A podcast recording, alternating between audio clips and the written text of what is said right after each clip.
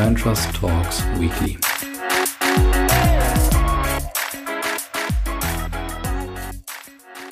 So, liebe Hörerinnen und Hörer, willkommen zurück zu Brand Trust Talks Weekly. Ja, es ist wieder Freitag 13 Uhr und es geht wieder in den Markenrückblick der Woche. Diese Woche ist es durchaus fundstücklastig, würde ich sagen. Und wir haben heute mal die Generation Z zu Gast mit ein paar Wortbeiträgen. Also da könnt ihr sehr gespannt sein. Ja, los geht's. Erstes Thema heute ist der IKEA-Katalog. Und das war ja schon durchaus ein Thema in dieser Woche, vielleicht auch ein gewisser Schock für einige, weil diese Institution, der Katalog von IKEA, wird eingestellt nächstes Jahr. Nach der 70. Auflage dann, also mal so ein paar Fakten zum Katalog, der wurde 1951 hergestellt, das erste Mal, eben deswegen die 70. Auflage nächstes Jahr und ähm, hat wurde in insgesamt 69 Versionen, 32 Sprachen und in über 50 Ländern letztendlich herausgebracht. Und es war eine persönliche Leidenschaft vom langjährigen Chef, der eben verstorben ist, Ingvar Kamprad. Und der hatte sich das eben zur Aufgabe gemacht, immer die besten Auswahlen aus seiner Sicht eben in diesen Katalog zu überführen.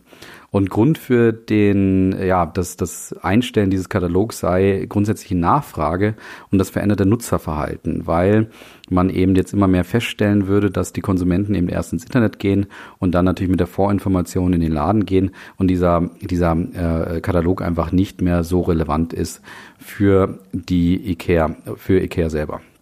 Und jetzt müssen wir uns mal überlegen, was können wir daraus wieder lernen. Und ich habe da so drei Erkenntnisse für euch zusammengestellt. Und zwar erstens, dass sich das Nutzerverhalten in der Tat anscheinend nochmal rasant verändert hat, weil wir selber in unserer Studie 2015 noch ermittelt haben, dass der IKEA-Katalog zu den Top 5 Kontaktpunkten bei IKEA gehört. Das war aber jetzt schon ja, knapp fünf, sechs Jahre her. Und seitdem hat sie es eben nochmal, natürlich auch durch Corona, maximiert, so dass der Katalog eben immer irrelevanter wird. Zweite Erkenntnis ist natürlich, und das ist gut für IKEA, dass sie das Ganze, also so einen monumentalen Wechsel in der Strategie eben auch in Verbindung mit ihren Nachhaltigkeitszielen bringen. Ähm, und das haben sie zwar nicht ganz so prominent gemacht, wie ich es mir vielleicht gewünscht habe, aber sie haben es gemacht. Und zwar haben sie jetzt schon festgestellt, dass die Auflage nochmal auf 40 Millionen Stück reduziert wurde, um eben auch den Papierverbrauch und auch natürlich auch den Logistikaufwand dahinter so ein bisschen zu senken. Und in Deutschland waren es anscheinend zuletzt nur noch knapp 8,5 Millionen Exemplare, nachdem man noch vorher in dem Jahr 23 Millionen hatte. Und anscheinend ähm, hätten die Schweden jetzt insgesamt knapp 3,2 Milliarden Euro nur in die Nachhaltigkeitsinitiative äh, ähm, investiert, was ähm, definitiv unterstreicht, wie ernst IKEA das Thema eben jetzt wirklich auch nimmt.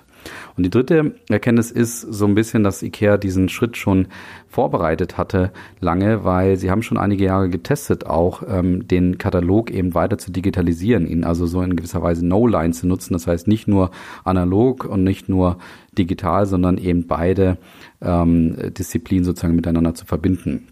Und zwar haben sie ähm, erstens den Katalog auch digital hergestellt und zweitens gab es zum Beispiel Augmented Reality oder auch QR-Codes in den im Katalog, um eben das Ganze auch sozusagen ins digitale Zeitalter zu bringen. Und was ich jetzt auch ganz spannend war, äh, fand, war, wie IKEA das Ganze jetzt auch für die Zukunft beschrieben hat. Und den Satz vom äh, Chef möchte ich euch mal vorstellen. Und zwar hat er gesagt, wir möchten die vielen Menschen mit neuen Möglichkeiten, Kanälen und Formaten inspirieren.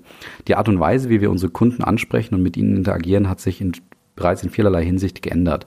Wir werden weiterhin nach neuen Wegen suchen, um unser IKEA-Einrichtungswissen, unsere Produkte und Lösungen bestmöglich zu verbreiten. Das ist also ein ganz spannender Schritt. Das heißt also auch, dass sie sich selber natürlich auch noch vornehmen, trotzdem nah am Kunden zu bleiben, obwohl es diesen Katalog eben nicht mehr gibt. Und da können wir uns, glaube ich, schon darauf freuen, auf welche kreative Art und Weise IKEA das eben machen wird. Ganz lustigen Tweet habe ich dazu noch gelesen, übrigens, weil ein ähm, Twitterer eben festgestellt hat, ähm, ja, 1951 hat IKEA den Katalog vorgestellt vorgestellt und 2021 stellen sie ihn ein. Die Bild-Zeitung ähm, erschien 1952 das erste Mal und er sagte dann, für 22 besteht vielleicht so ein bisschen Hoffnung. Naja, äh, fände ich gar nicht so schlecht, muss ich sagen. Bin ja auch nicht so ein Fan von der Bild-Zeitung. Ja, nächstes Thema ist, Capital Bra steigt ins Eisteegeschäft ein. Und jetzt fragt ihr euch vielleicht, wer? Naja, das solltet ihr euch nicht fragen, weil äh, Capital Bra ist einer der erfolgreichsten Rapper Deutschlands und der meistgehörteste laut dem Ranking bei äh, Spotify in äh, Deutschland. Und er selber stellte jetzt seinen Eintritt in dieses Geschäft einfach mal locker bei Instagram in einer Story vor und sagte dort eben selber, ja, übertrieben leckerer Eistee wird jetzt eben rauskommen. Und der wird Brattee heißen, also eine Mischung zwischen Bra und Tee. Ähm, also ich glaube, er, er gibt sich, er schließt sich euch, wie er den Namen gefunden hat. Und er ergänzt damit interessanterweise ein Lebensmittelportfolio. Also nochmal zur Erinnerung, er ist ja Rapper. Ähm, und zwar hat er nämlich Anfang des Jahres schon eine Pizza rausgebracht, die sich Gangsterella äh, nannte. Und ähm, die, der Eistee wird bei Edeka, Kaufland und Rewe erhältlich sein und er hat eben laut ähm, Capital Bra schon sechs Millionen Bestellungen jetzt bekommen für diesen Eistee. Und eine Kaufland-Pressesprecherin ähm, sagte dazu eben aufgrund der steigenden Nachfrage nach Eistee, der jungen Zielgruppe sowie der vielen Fans von Capital Bra gehen wir davon aus, dass sich der neue Eistee großer Beliebtheit erfreuen wird. Und da habe ich mir mal überlegt, ich kann so zu Capital Bra fast nichts sagen, deswegen hole ich mir mal Leute, die dazu was sagen können. Das sind jetzt zwei Vertreter aus der Generation Z, die ich aus meinem Umfeld kenne. Das sind nämlich zwei Fußballspieler von mir, die ich mal trainiert habe. Und zwar Leon und Jan, die jeweils da mal ähm, ja, eine Einschätzung, eine sehr professionelle Einschätzung ähm, zu geben, ob denn dieses Produkt jetzt fliegen wird oder nicht. Also ich finde es cool, dass Capital Bran Eistee rausbringt. Und ich bin mir auch ziemlich sicher, dass ich es mir kaufen würde. Einfach aus dem Grund, weil ich ihn selber oft höre und weil er einfach einer der besten und vor allem der erfolgreichsten Deutschrapper momentan immer noch ist. Und ich habe mir seine Pizza, die im Frühjahr rausgekommen ist, habe ich mir auch gekauft und probiert. Und ich fand sie nicht schlecht, aber ich würde jetzt nicht sagen, dass sie durch irgendwas Besonderes herausgestochen hat, sondern ich habe sie mir einfach gekauft, weil sein Name drauf stand. Und ich denke, im Eistee wird es genauso sein. Ich selbst habe mir die Pizza nicht gekauft damals, aber ich glaube nicht mitzubekommen, dass es sie gibt, war nahezu unmöglich. Also egal ob 14 oder 24, jede dritte Instagram-Story war ein Bild von der Pizza mit einer Markierung und einem Lied von ihm drunter gelegt. Und nicht anders wird es beim Eistee laufen. Also das Produkt wird sein Publikum finden und das sind nicht mal unbedingt Leute, die ihn Tag und Nacht hören, sondern sind Gelegenheitshörer wie ich, die das ein oder andere Lied von ihm gut finden. Und da macht es dann einfach diese Kombination aus von einem mehr oder weniger Alltagsprodukt und eben einer Person, die für uns Jugendliche dann doch nochmal ein Stück weit greifbarer und näher ist. Und diese Mischung macht es einfach interessant, das Produkt, und deswegen wird es funktionieren. Ja, danke Leon und Jan. Ähm, wunderbar. Ich glaube, dann wissen wir auf jeden Fall, dass das Produkt ein absoluter Renner wird. Was können wir aber grundsätzlich daraus denn lernen? Also erstens, ähm, bei Capital Bra gehörte jetzt diese unkonventionelle Produktvorstellung dazu, die dafür eben sehr authentisch war. Ähm, vielleicht hätten sich die drei Ketten da durchaus gewünscht, dass es anders passiert ist, aber das gehört halt dazu, wenn man mit ihm kooperiert. Zweitens, die Marke Brazit, haben wir jetzt ja gerade von Leon und Jan auch schon gehört, und Exklusivverträge sind nicht so sein Ding, weil es schon spannend, dass er bei allen Konzernen erhältlich ist, also bei allen großen Konzernen, vor allen Dingen Kaufland, Edeka und Rewe. Also da nicht irgendwo einen Exklusivvertrag hat. Und drittens, ähm, Capital Bra dehnt natürlich seine Marke. Allerdings ist es da schon interessant, dass er jetzt mit zwei verschiedenen Marken arbeitet, nämlich ähm, sagen wir vom Markentyp, nämlich einerseits im Gangsterella, wo sein Name nicht direkt drin steckt, aber wenn man mal auf die Webseite geht, schon merkt, dass da überall Kapital Bra ersichtlich ist sozusagen. Und auf der anderen Seite eben jetzt Bra T, wo sein Name mit drin steckt. Das sind jetzt zwei verschiedene Markentypen, was allerdings durchaus herausfordernd sein kann und vielleicht nicht unbedingt immer empfehlenswert ist, wenn es dann um das Thema Markenarchitektur geht.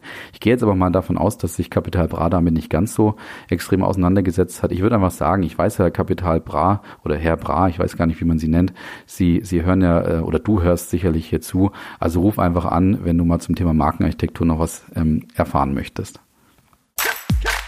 Ja, drittes Thema war, äh, Apple stellt seine Kopfhörer vor. Und zwar ähm, haben sie sich da klammheimlich so ein neues Produkt im Ökosystem überlegt. Und zwar eben silberne, große Over-Ear-Kopfhörer, die natürlich mit einer Noise-Canceling-Funktion ähm, verbunden sind.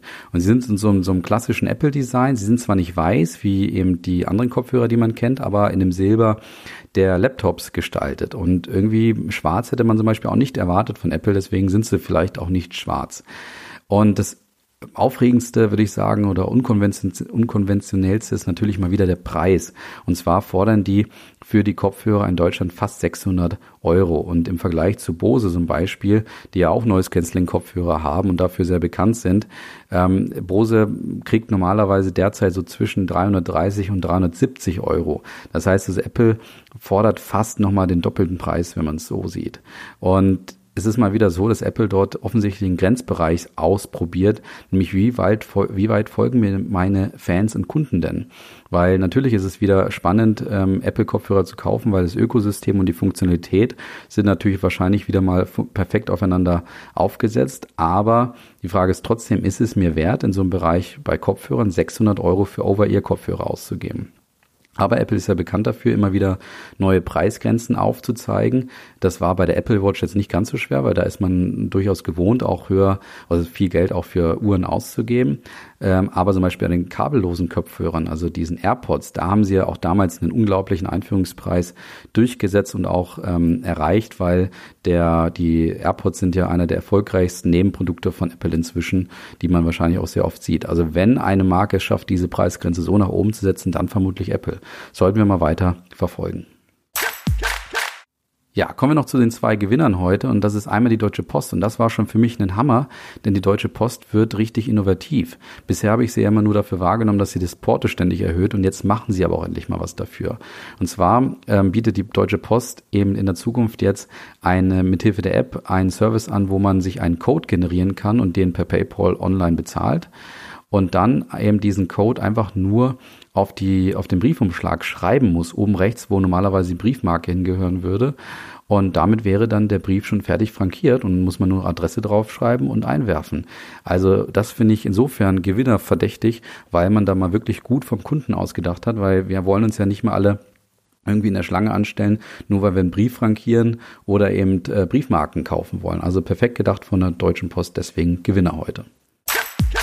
Zweiter Gewinner ist die Gemeinde Germersheim. Ja, kenne ich auch nicht, weiß auch nicht, wo es ist, habe auch nicht nachgeguckt, wo es ist. Aber sie haben einen ähm, echten Überraschungserfolg ähm, gelandet. Und zwar haben sie sich überlegt, wie können wir denn den Einzelhandel gerade stärken und wie können wir denn auch so ein bisschen empathisch etwas für die Kunden machen, sozusagen, die in den Einzelhandel gehen. Und dann haben sie sich überlegt, wenn jetzt mal jemand falsch parken sollte in Germersheim eben selber, dann kriegt er kein Knöllchen, sondern kriegt er ein, ein Knöllchen, wo aber drauf steht, ho, ho, ho, ähm, zu Weihnachten Weihnachten sind wir etwas nachsichtiger mit dir, aber das nächste Mal bitte dran denken, äh, Parkscheibe oder Parkschein eben zu, zu lösen und zu kaufen und den vorne reinzulegen. Schöne Geschichte, auch wenn es wahrscheinlich nicht unbedingt mit der Marke zu tun hat, aber da bin ich heute mal nachsichtig, weil das ist natürlich eine sehr empathische Aktion und ich glaube auch, dass es ähm, eben aufgrund der Viralität im Netz natürlich einiges auch wert ist, ähm, vielleicht auf den einen oder anderen Euro beim Falschparken zu verzichten, weil ähm, Germersheim sicherlich da so einen kleinen Bekanntheitsschub bekommt. Ja, Verlierer gibt's diese Woche nicht. Ich bin nämlich in Weihnachtsstimmung, aber ich habe ja äh, drei Fundstücke dabei. Die muss ich jetzt noch schnell raushauen. Erstes Fundstück ist von Hakle, also dem Klopapier. Die haben sich nämlich überlegt, das Thema Hamster kaufen so ein bisschen ähm, auf die Schippe zu nehmen und haben jetzt eine Hamsterkäufer Edition, eine limitierte Edition äh, entwickelt, wo 64 Rollen in einer Packung sind, wohlgemerkt. Da ist ein Hamster drauf und du kannst sie nur einmal pro Person online wohlgemerkt bestellen. 25 Euro kostet das ganze Hamsterpaket und ich habe nebenbei gerade erfahren, dass Hakler ein Klopapier-Abo anbietet. Auch eine coole Geschichte, muss ich sagen. Ja, zweites Fundstück kommt von Intersport und die haben den Hype und den, um den Bundesregierungsspot besondere Helden genutzt für sich und ihre eigene Kampagne äh, draus gemacht. Allerdings mit einer ganz fürchterlichen Synchronisation, wenn ihr euch das anschaut. Die haben da schnell und agil gehandelt, das ist gut. Was allerdings äh, schwierig ist, äh, trotzdem finde ich, bei solchen kleinen Aktionen muss man ja auch feststellen, es geht schon immer ins Geld, weil man versucht an so einem Hype teilzunehmen. Und dieser Spot lenkt natürlich auch so ein bisschen immer auch ab von der Markenbotschaft, weil am Ende alle nur darüber reden, dass es eine Persiflage ist, aber man vielleicht gar nicht so genau weiß, was will uns denn Intersport eigentlich damit sagen. Also man muss sich da schon immer auch fragen, wie viele kommt denn da bei der Marke auch rum. Und bei mir ist es zum Beispiel so, ich verbinde mit Intersport relativ wenig. Die haben kaum Vorurteilsmuster bei mir im Kopf. Und dann ist Werbung immer auch nicht so effektiv. Das zeigen Studien eben, wenn diese Vorurteile nicht schon in den Köpfen vorhanden sind, weil dann die Werbeerinnerung eben nicht so hoch ist, wie wenn das der Fall wäre. Und das dritte Fundstück kommt von Lidl. Die haben für mich den besten Christmas-Spot gemacht diese, äh, dieses Jahr. Und zwar kämpft in dem Weihnachtsspot von Lidl, der Marketingleiter von Lidl selber, in der Hauptrolle gegen einen ja, bösen Weihnachtsmann, der wiederum versucht, Weihnachten zu verhindern, während eben Lidl dafür sorgt, dass etwas, ja, dass das etwas andere Weihnachten stattfindet, eben auch mit Hilfe von Lidl. Ich finde ihn so klasse, weil der ist eben so ein toller Gegentrend zu diesen ganzen schnulzigen Weihnachtsspots. Ähm, der ist eben nicht schnulzig, überkandidelt mit Emotionen, die irgendwie keinen Bezug zur Marke haben, sondern geht genau in die andere Richtung. Der ist selbstironisch mit ein paar Tiefschlägen auch für die Konkurrenz und vor allem spielt der Marketingleiter sich äh, hervorragend selbst, wie ich finde, was den Spot eben noch authentischer macht. Ja, und mit dieser pickepackevollen Folge, glaube ich, ähm, und ein paar Gästen äh, entlasse ich euch ins Wochenende. Macht's gut, freue mich, wenn ihr nächste Woche wieder zur letzten Folge Weekly einschaltet. Danach haben wir uns aber trotzdem was äh, für euch ausgedacht, damit ihr freitags immer was auf die Ohren bekommt. Bis dann, ciao.